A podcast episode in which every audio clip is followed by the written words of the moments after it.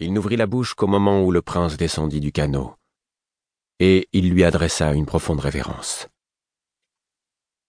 Je vous ai préparé de la tisane chaude, déclara-t-il, d'une voix qui porta malgré le bruit incessant du vent.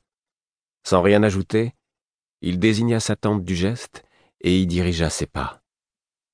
Vous le connaissez? Qui est-ce? demanda Harkon sans grépper, tendu. Sa main reposait sur la poignée de son épée. Je le connais depuis longtemps, répondit Imbre avec effort. Mais comment et pourquoi il se trouve ici? Je n'en ai pas la moindre idée. Le prince regardait le fou, abasourdi. Il me lança un coup d'œil, mais je baissai le regard. Est-ce bien Cire Doré?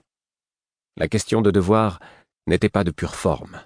Le changement radical d'aspect du personnage le laissait dans l'incertitude. Non, ni le fou non plus. Mais ce sont des facettes d'un être que je ne saurais cerner. N'en rajoutez pas, grommela Imbre à notre intention à tous deux. À voix haute, il ajouta. Il ne représente aucune menace. Je vais m'en occuper. Garde, restez ici et aidez à décharger la cargaison. Transportez-la au-delà de la ligne de marée et protégez-la de l'humidité. Avec quelle efficacité Imbre se débarrassait de moi. Il me tiendrait à l'écart du fou tant qu'il n'aurait pas découvert ce qui se tramait. J'envisageais de désobéir à ses ordres pour le suivre jusqu'à la tente du fou quand Crible me donna un coup de coude.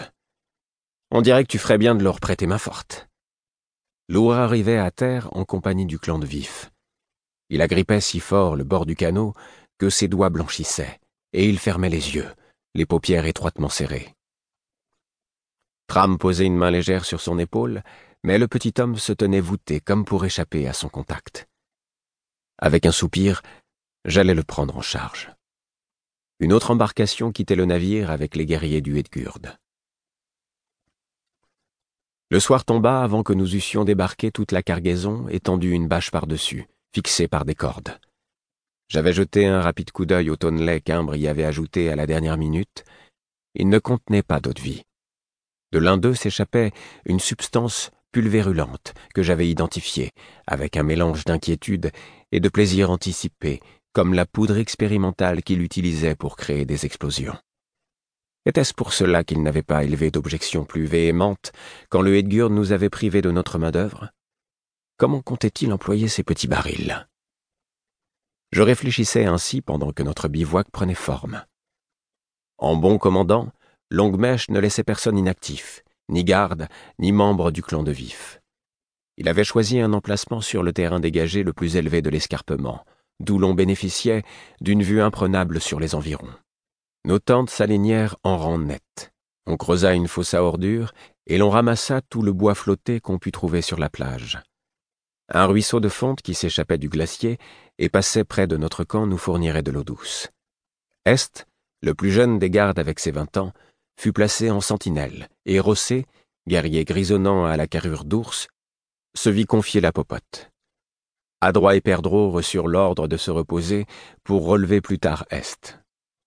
Crible fut mis à la disposition du prince qu'il devait suivre partout, et comme je m'y attendais, on m'attribua la garde de lourd aux membres du clan de Vif, désormais sous l'autorité de principe de Longue-Mèche, revinrent des tâches mineures, avant que le commandant ne les laisse s'égailler pour explorer le littoral.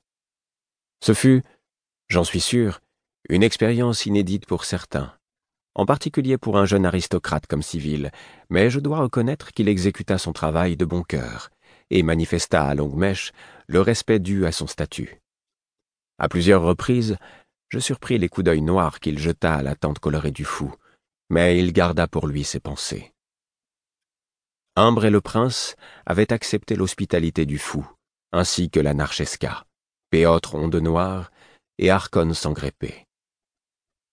Lourd choisit de croupir dans son malheur sous la tente qu'il devait partager avec Tram, Lest et moi. Non loin de là, le feu de camp crépitait, et Rossé surveillait la marmite où mijotait notre gruau du soir.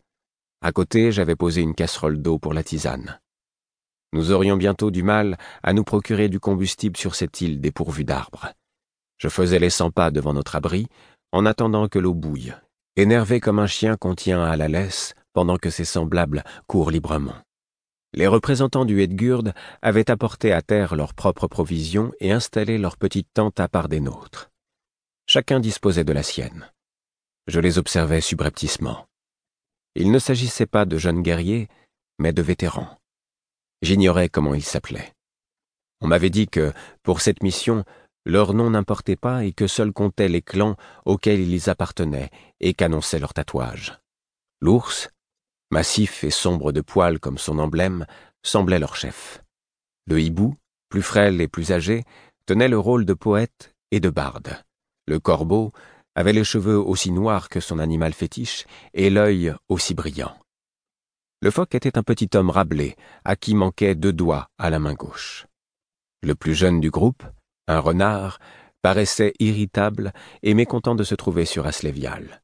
Quant à l'aigle, homme de grande taille et bien découplé d'âge mûr, il montait la garde ce soir-là, debout, aux aguets, pendant que ses compagnons se restauraient et bavardaient à mi-voix, assis en tailleur autour du feu.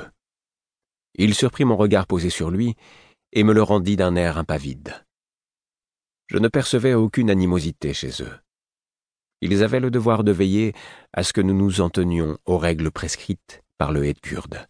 Mais ils ne semblaient pas opposés à notre entreprise. On eût plutôt dit qu'ils attendaient le début d'un concours. Sur le navire, ils avaient frayé librement avec nous, et leur poète s'était lié avec Niel d'une amitié mêlée d'une amusante rivalité. À terre, ils tenteraient sans doute d'établir une plus grande distance, mais elle ne tiendrait sûrement pas plus d'un jour ou deux. Nous étions trop peu nombreux dans un paysage trop morne. Deux tentes plus vastes et d'aspect un peu moins rustique avaient été dressées près de l'abri coloré du fou. La Narchesca et Péotre partageaient l'une, Imbre et le prince l'autre. Je ne les avais guère vus depuis notre arrivée sur l'île. Le fou les avait invités, mais j'ignorais ce qui s'était passé sous la toile, et ni Devoir ni son conseiller ne m'avaient adressé le plus petit signe d'art. J'avais participé au montage des grandes tentes, et les murmures bas que j'avais entendus dans celle du fou, inaudibles, m'avaient laissé sur ma faim, comme l'arôme tentant, mais sans substance, d'une tisane épicée. Le soir étendait lentement son emprise sur la terre. Le fou et le clan de Vive de Devoir se trouvaient à bord du navire pour participer au dîner d'adieu d'Arcon Sangrépé. Ni lui ni ses guerriers du sanglier ne restaient avec nous, décision dont la logique m'échappait. Dissociait-il son clan d'une entreprise du Narval qu'il jugeait absurde, ou bien en confiait-il simplement le commandement à Péotre? Je donnai un coup de pied agacé dans une motte glacée. Trop d'éléments me demeuraient inconnus. J'aurais voulu au moins explorer la zone, mais Lourd avait refusé obstinément de remettre le pied sur un bateau, malgré la perspective d'un repas somptueux, et avait préféré partager notre ordinaire et nos tours de garde.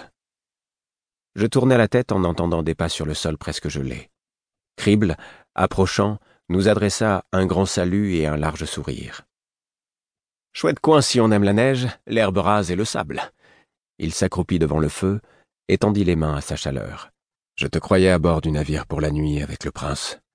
Non. Il m'a donné quartier libre en disant qu'il n'aurait pas besoin de moi, et j'avoue que je suis ravi. Il y a plus amusant que de rester planté comme un piquet à regarder les autres s'empiffrer. Et toi tu fais quoi ce soir? Comme d'habitude, je tiens compagnie à Lourd.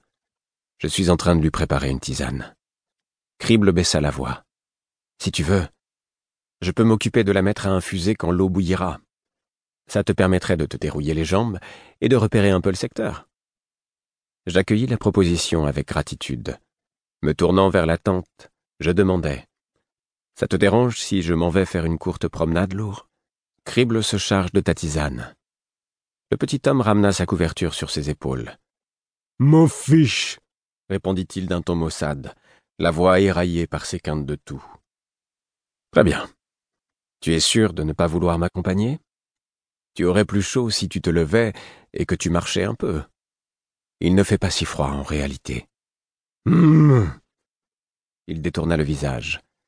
À mon adresse, Crible hocha la tête avec commisération, puis il me fit signe de partir. Comme je m'éloignais, je l'entendis déclarer. Allons, lourd, reprends-toi. Joue-nous un air sur ton flutio. Ça repoussera le noir. À ma grande surprise, le petit homme accepta, et, alors que je m'enfonçais dans la pénombre,